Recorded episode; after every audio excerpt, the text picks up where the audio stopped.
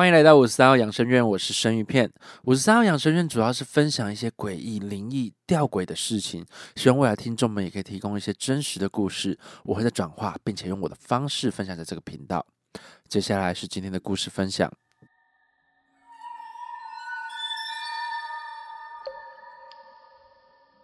故事：走廊的广播声。感谢听众十六号不要睡觉，愿意分享这个故事，谢谢你。在这边，我会用第一人称的方式叙述这则故事。如果我没记错的话，那时候我们是五专五年级，一群同学在外面一起租房子。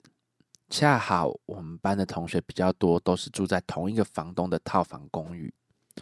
于是房东把我们全班都分在七楼，也就是顶楼。整个顶楼都是我们班的同学。那楼层的套房格局基本上就是一条走廊上，两边都有房间，总共八间，每间斜斜的面对面，类似学校宿舍的格式，隔音并不是那么好。因为是五专五年级了，我们已经要准备国考，半夜也是会有不少同学会去其他房间一起读书，但很刚好，当天半夜大家都在自己的套房里面没有出来。大约半夜三四点左右吧，我依然还在读书，还没睡觉。但我从走廊外一直听到一个像广播的声音，会觉得像广播，是因为一直听到像随身听把音乐放出来的那种感觉，有点破音跟讯号不好的音乐，类似像是学校广播喇叭的声音。一开始以为是同学回房间的时候没有把音乐关掉。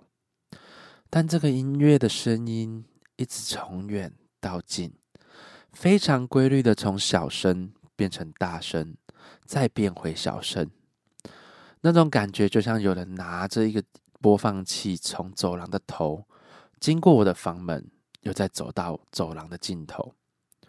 我疑惑的用手机密了住在走廊尽头倒数两间的同学说：“你睡了吗？你有没有听到走廊有个声音？”那位同学还没休息，他马上回我说：“没有啊，怎么了？什么声音啊？”正当我想回复的时候，门外的音乐声越来越大声，不疾不徐的往我这边过来了。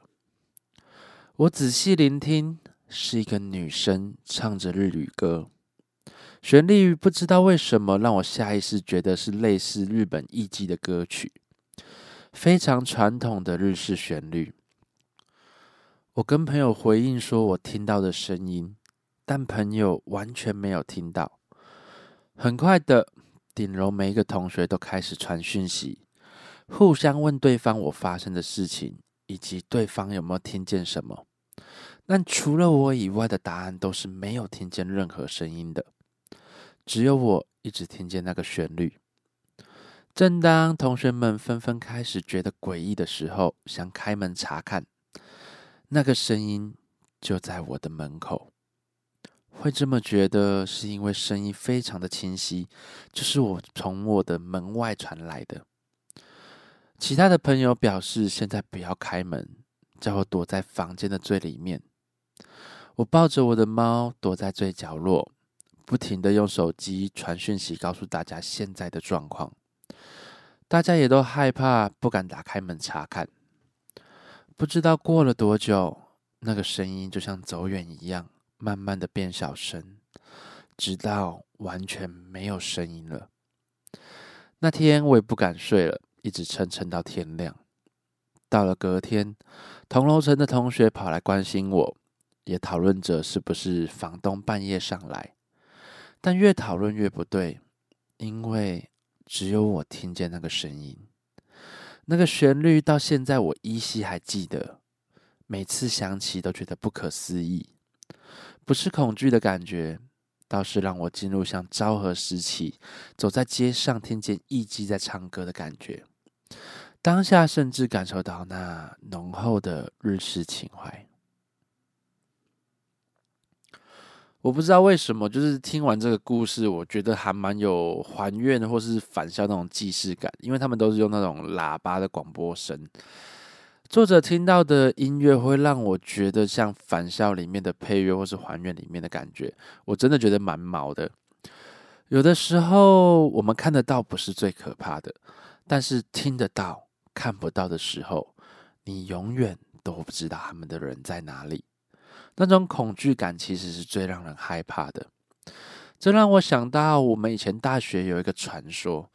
传说呢，我们地下一楼的宿舍有一个学姐在那边上吊自杀，然后那边就改成男生宿舍，原本是女生的。那学姐每天晚上都会出来绕一圈。有一次，有一个学弟跑去学姐那间房间，拿了一张椅子，就这么凑巧拿到学姐上吊的那张椅子。接下来发生的事情。这就是另外一个故事了。有很多人可能会纳闷说：“那这间房间那么邪，是不是有锁起来，或是什么之类的？”其实这间房间一直都是上锁的，但每次经过晚上，都会莫名其妙的打开。舍监也已经早已习以为常了。或许现在的学弟妹，有时候还是会遇到这个学姐吧。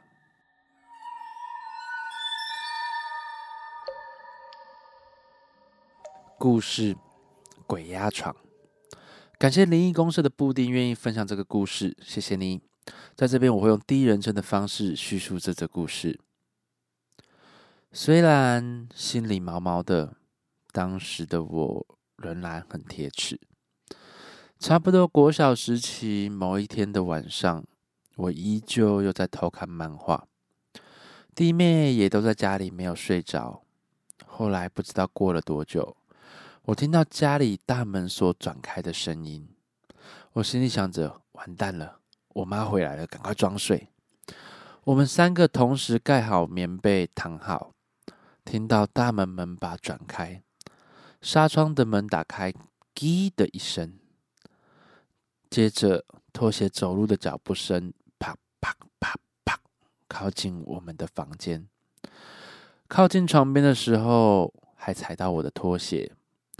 拖鞋啪啪两声，听到被踩到翻了一圈的声音，心想妈妈也太好笑了吧，还踩到我的拖鞋。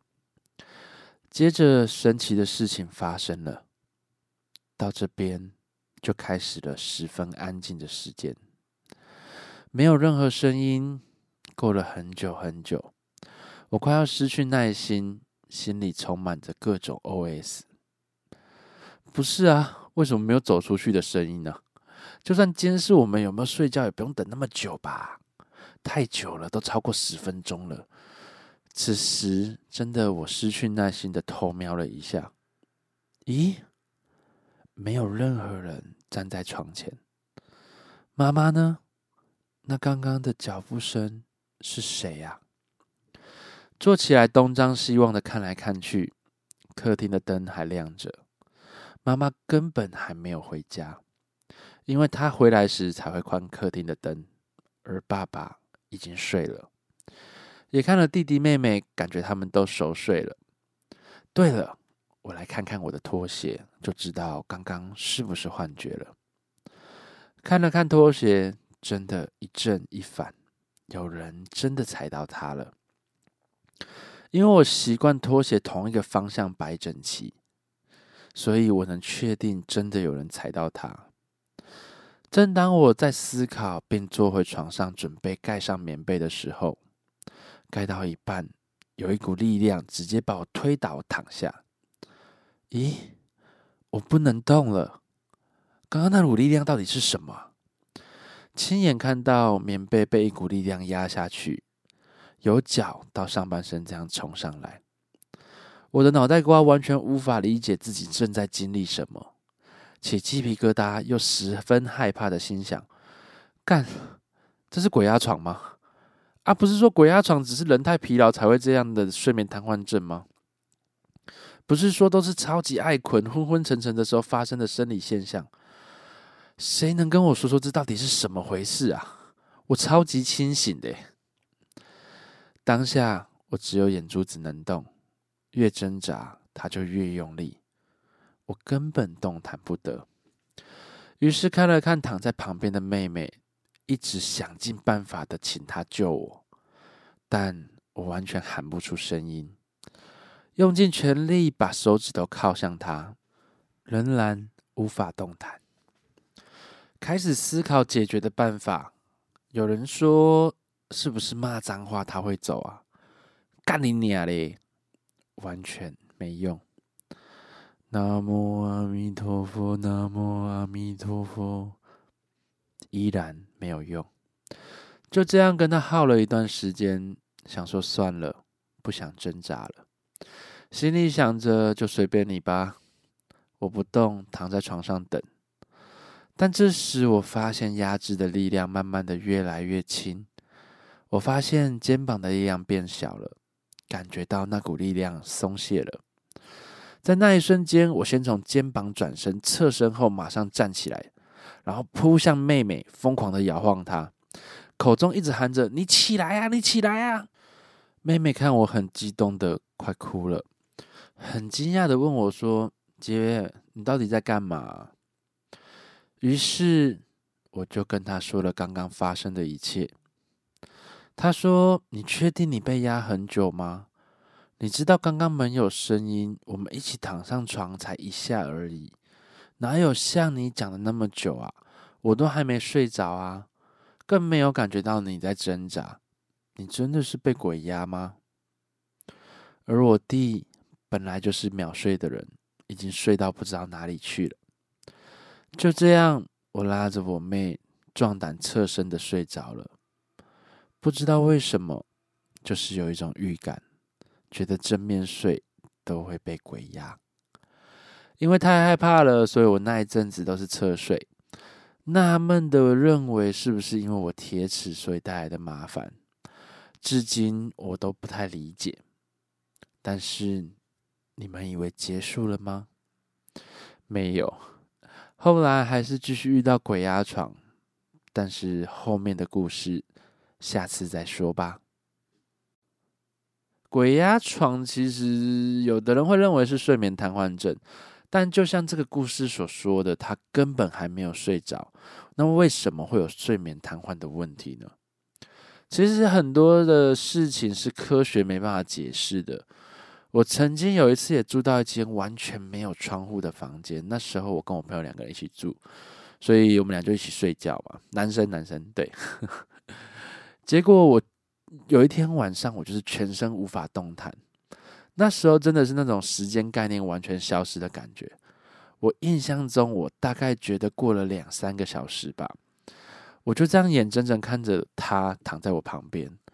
我多么希望他能来救我，但是我说不出口，也不知道我到底能怎么办。就这样全身无法动弹，伴随着很多麻痹感，就是那种全身都麻掉的感觉。突然我能动了，我就狠狠的捶我朋友一下。我想说，我一直都在喊着你要救我啊！他说你没有讲话，似乎是只有我在呐喊，但我的嘴巴是没有发出任何声音的。我还有不少被压的经验啊，或许未来可以分享给各位听众哦。那这边我想请问一下各位听众，有被鬼压的经验吗？欢迎提供给我哦。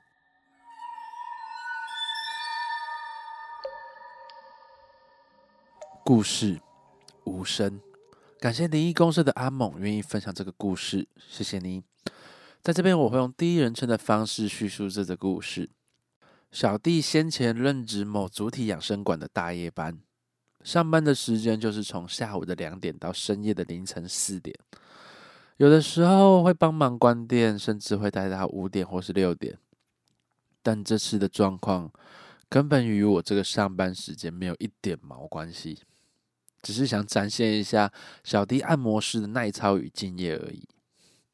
回到故事，深夜晚上十二点过后，这个时间点过后来的客人，有的时候是加班完后想要舒缓身心疲劳的人，有的时候是居酒屋偷跑出来放松一下的前台，有的时候是续托喝着歪七扭八来这里睡觉送幸福的客人。更有的时候是美丽动人的八大小姐姐。还有的时候是刺龙刺凤刺我爱台妹的霸气兄弟，也有的时候是睡不着又无处可去的孤狼。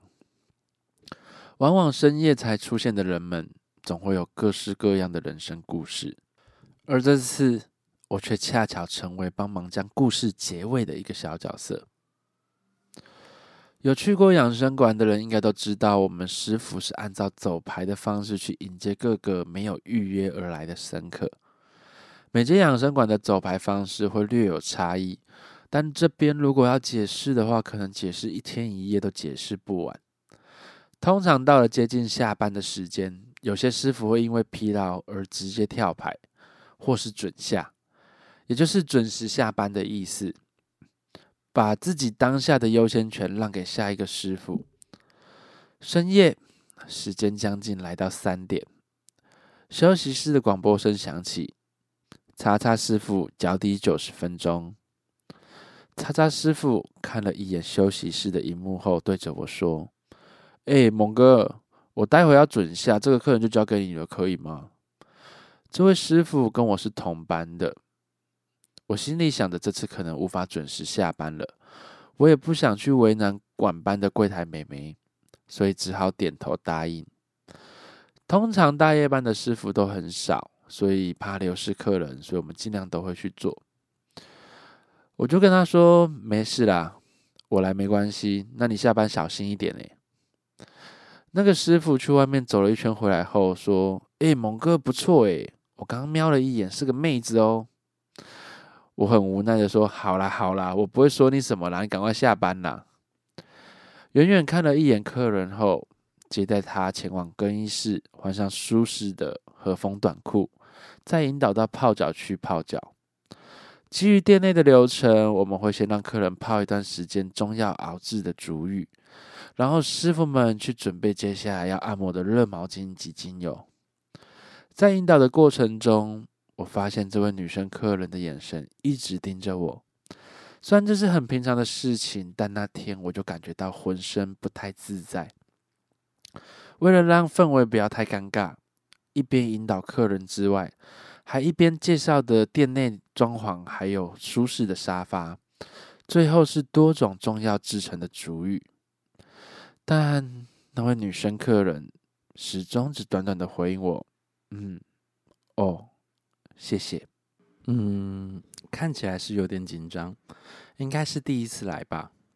我们一下就简称他叫白白好了，因为他真的白到让人家印象很深刻，不自然的那种白。在白白泡脚的时候，我就偷偷跑去问柜台妹妹说：“这个客人有没有来过？”想说顺便了解一下他会不会有什么需要注意的地方。美妹回答完之后，经过了解，真的白白是第一次来我们店里呢。一边泡脚的同时，流程的开始，我们会先按摩客人的肩颈及头部十分钟，随后敷上热毛巾舒缓，让整个人先得到透过热毛巾传递的热气，达到肩颈短暂的舒缓。我还是依照 SOP 的讲说，我们先做肩颈十分钟的按摩，帮你放松一下。顺便让你适应我的力道，过程中有什么不舒服或是想要加强的地方，都可以跟我说哦。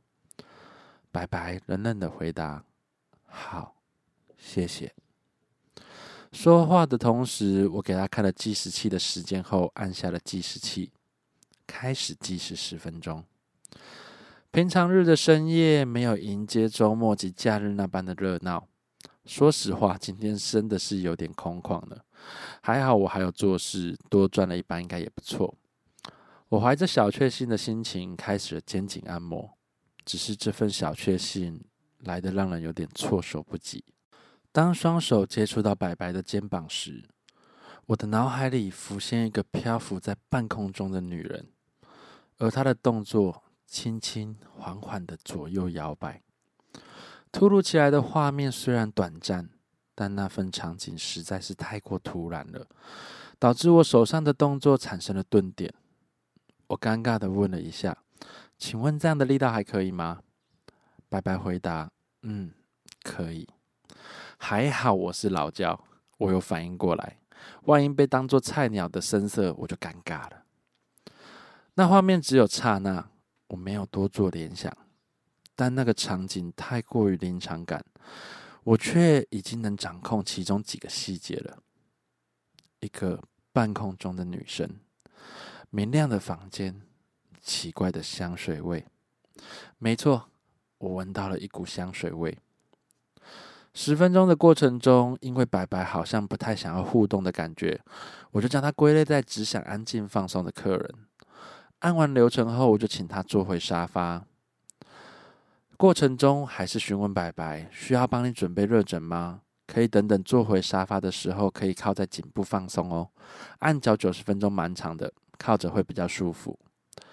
白白依然很冷淡的说：“嗯，不用，谢谢。”基于店内的流程，我就跟白白说：“那你再泡一下脚，活络一下脚底的循环，等会按摩效果会更好哦。”我先去把毛巾收一下。白白没有回应，仅仅只是点点头。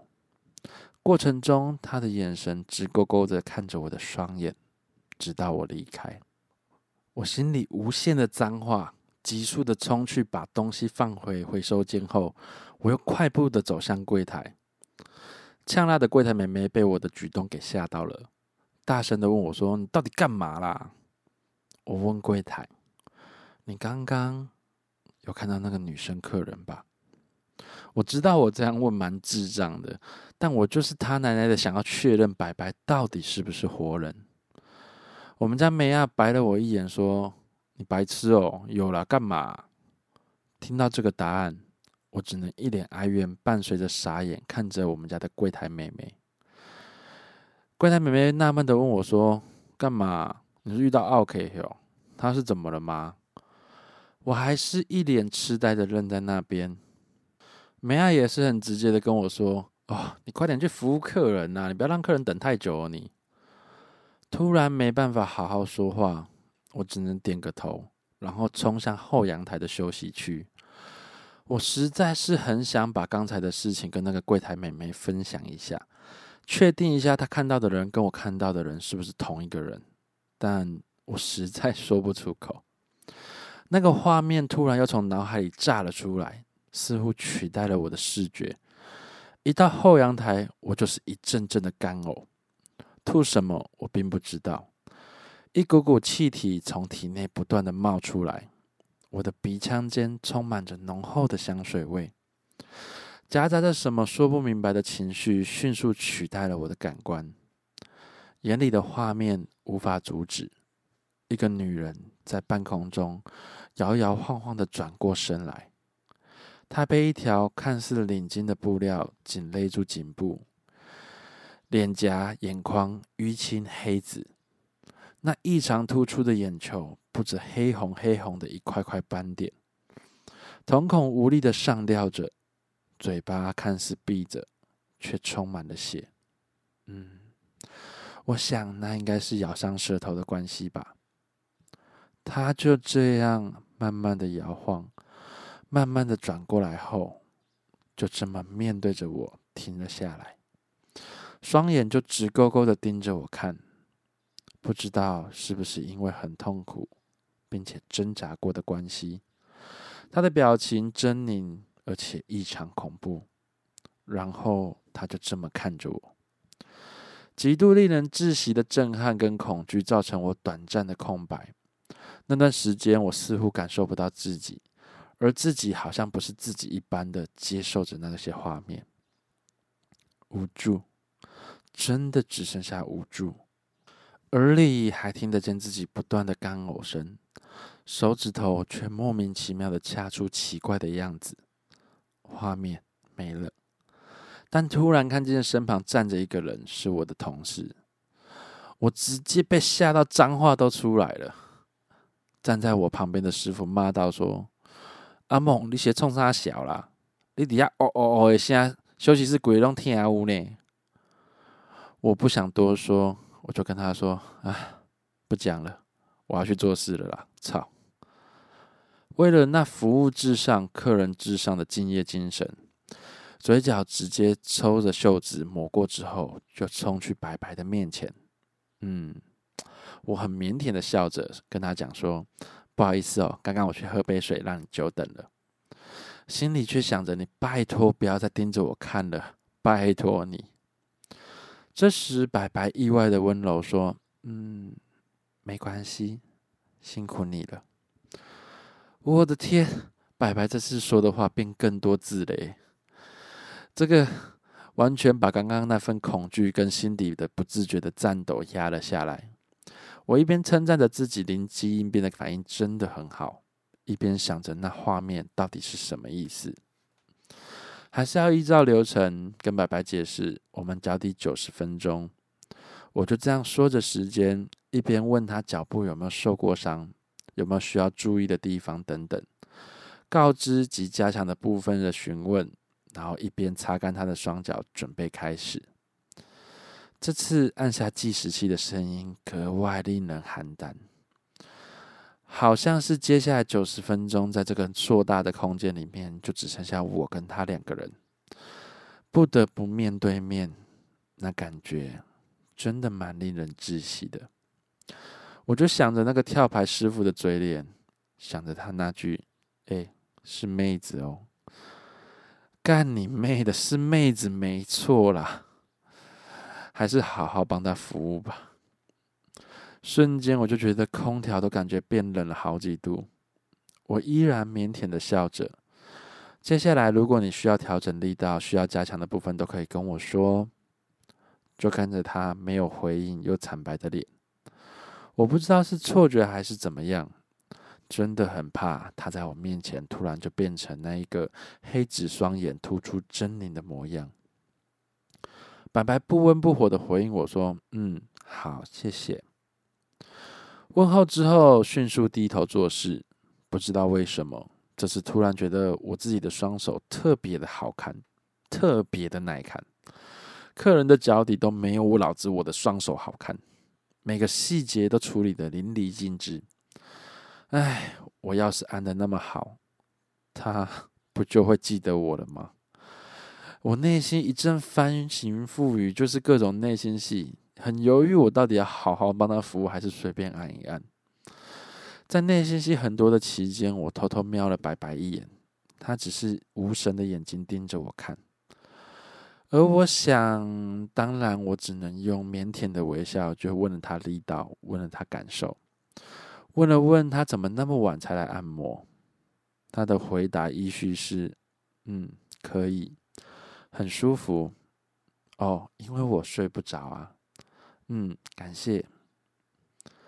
我真的不知道该回应什么，我只能回他说：“嗯，谢谢哦。那如果你有什么不舒服，要记得跟我说。”接下来就是舒适又温馨的放松安静时刻，但我确定我绝对不会再抬头跟他对到眼，跟他说话了。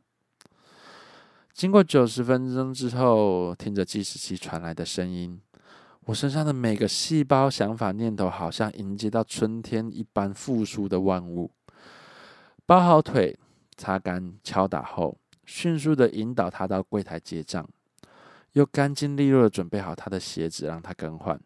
整个过程又流畅又不带任何扭捏的引导到用餐区之后，我迅速的跑向柜台美眉叔那边说：“哎，梅啊，等等，你帮我送客人哦，我要准备下班了。”我们家梅亚也没有多想的回应我说：“好啦，好啦。”将店内的制服连同刚刚发生的事情全部都一起换下，在昏暗的更衣间里面看向镜子，嗯，真帅。我天真的以为事情就这么结束了，但很像不是这样的。之后再说吧。我这边难得遇到同行的故事哦。当初其实创立这个频道，我就很想找养生馆的故事。除了我师傅提供的一则，终于久久又冒出一篇了。我这边可能没有在平台上跟各位说过，其实按摩师是一个很常遇到类似状况的职业。来来往往的客人，或许第一眼就觉得他有问题。再严重一点，你可能会觉得你对这位客人非常的排斥。每当你的双手碰到它之后，你会发现你想象的应该算轻微了。但是客人花钱，你可能还是只能服务好吧。我就曾经遇过有一个客人，他是糖尿病加双腿截肢，还有他有肾脏病。我记得我那时候帮他按身体的时候，我的手一碰到他，我马上就抽筋了。基本上以我的肌耐力跟我的职场生涯来说，不太可能发生这种事情。我就归类成他的身上气比较差，或是有东西在他身上之类的。我就会去找我们家的神明，就是呃，因为我们店里面有放王爷的神尊，我就会去跟王爷讲说，我只是赚钱，你帮我沟通一下，帮我跟他们讲一下哦。那我过一阵子再进去。当我再进去的时候，我就不会像被电到一样那样手抽筋了。所以其实在这个行业，有时候会蛮遇到一些客人，就会觉得怪怪的。但是我们尽可能都还是保持平常心啦，只是有时候遇到的时候会觉得很无奈，但客人也是无奈的，所以我们不会去怪客人。只是很常遇到这些事情之后，你就会觉得，嗯，人生百态，什么好像都遇得到吧？各位呢，有没有在养生馆遇到一些诡异的事件呢？欢迎提供给我哦。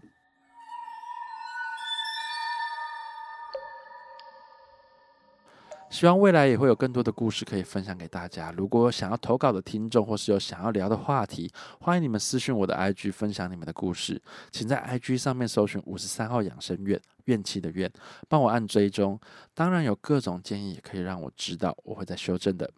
我是生鱼片，是个喜欢恐怖、诡异、灵异事件的阿莫师。我们下次见。